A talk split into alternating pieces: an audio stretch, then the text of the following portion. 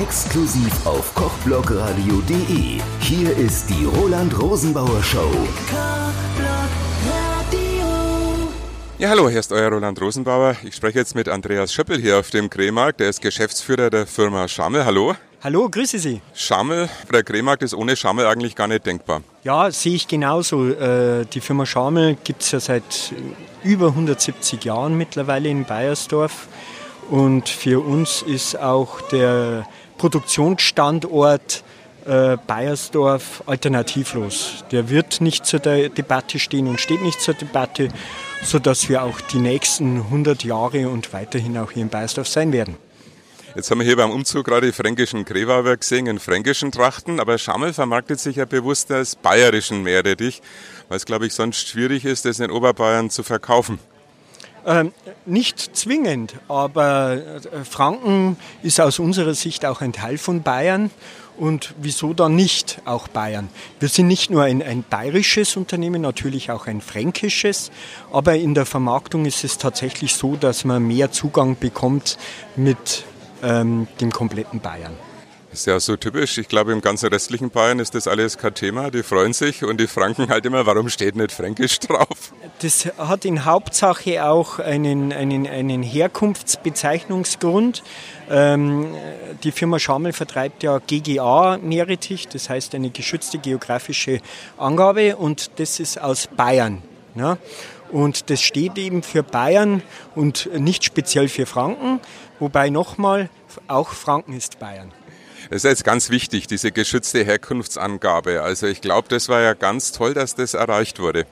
Ja, das sehen wir genauso, weil äh, dadurch kann sich Schamel von all den anderen Meerrettich-Anbietern differenzieren und das steht auch nochmal dafür, wofür wir eben stehen, für unsere Herkunft und Tradition. Wer sich jetzt genau für Meerrettich interessieren will, sollte mal nach Bayersdorf kommen. Da gibt es so ein tolles Meerrettich-Museum. Das hat ja auch Schamel gegründet. Ja, ganz genau. Auch das Meritich-Museum wurde von Schamel gegründet und äh, besteht äh, nach wie vor hier in der Judengasse. Und wir freuen uns über alle Besucher, die das schärfste Museum der Welt besuchen.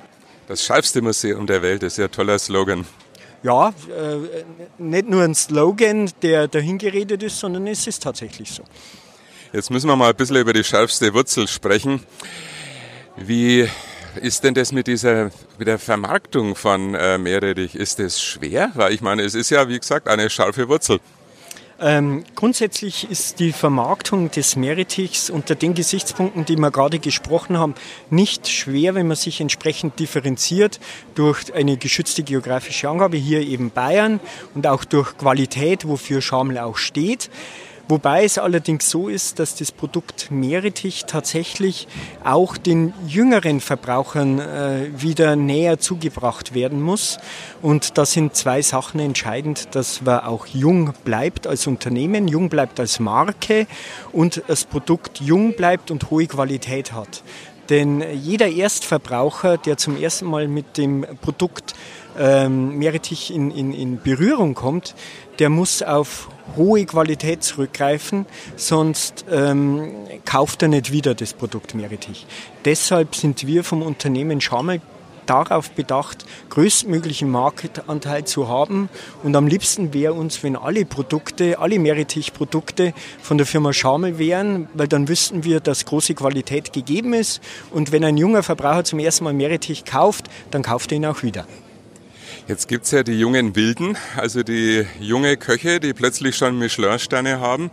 Die sind ja sehr experimentierfreudig. Und ich glaube, der Meerrettich, der lädt ja dazu ein zu experimentieren. Jetzt sind Sie Mitveranstalter der scharfen Wochen. Da hat vor einigen Jahren der Wirt vom Roten Ochsen in Forchheim ein Meerrettich-Eis kreiert. Jetzt hat mir vorhin die neue Meerrettich-Königin erzählt, sie liebt äh, vor allem Mousse au Chocolat mit Meerrettich drin. Also ist es doch ein tolles Produkt, also gerade auch für die Sterneküche. Da haben Sie vollkommen recht. Ähm, mit dem Produkt Meritich kann man sehr kreativ umgehen und äh, selbst oder gerade die Sterneküche, wie Sie gerade eben angesprochen haben, tut es. Also ähm, früher war die Gegebenheit so, dass man Meerrettich in Hauptsache zu Fisch oder Fleisch verwendet hat, in Teilen noch zu, zu drei im Weckler zum Beispiel. Aber der Meerrettich kann, kann viel, viel mehr Man kann ihn mit nahezu alle Lebensmittel kombinieren und äh, sowohl für Fleisch und Fisch wie auch für vegane Vertreter ist er durchaus für alles nicht nur gut bekömmlich, sondern schmeckt auch wunderbar. Und er ist gesund. Und vor allem gesund. Wie man an unserer Meerrettichkönigin sieht. Stimmt, die hat ja gleich damit begonnen. Sie ist gesund, stimmt. Ja, wie war das, dieser fränkische Spruch? Der Krähe macht blanke Augen. Ganz genau. Jetzt noch ein Satz zum Erntejahr 2019. Es war nicht so trocken wie letztes Jahr. Ich glaube, äh, der Meerrettich brauchte auch viel Flüssigkeit. Wie beurteilen Sie denn die diesjährige Ernte? Äh, Sie haben damit vollkommen recht. Es wird wohl nicht so dramatisch wie im letzten Jahr sein, wo uns die, die Dürre richtig erwischt hat. Optimal ist es auch heuer nicht. Äh, wobei wir sind jetzt Mitte September es kommen noch mal zwei, drei ganz entscheidende Wochen. Von daher wird es uns gut tun, wenn es jetzt zwei Wochen noch mal ordentlich regnen wird. Ähm, dann wird auch der Meerrettich in den letzten Wochen noch mal wachsen. Wobei es tatsächlich so ist, dass eine gewisse Tendenz jetzt schon zu sehen ist bezüglich Dürre und ähm, die Landwirte, die nicht bewässern können, haben mittlerweile tatsächlich ein Thema damit. Ähm, wobei wir schon die Hoffnung haben, dass es in den nächsten Jahren wieder einen gewissen Turnaround gibt und, und mehr von oben runterkommt. Jo, dann wünschen wir gute Ernten und ja, gutes Geschäft. Vielen Dank. Herzlichen Dank.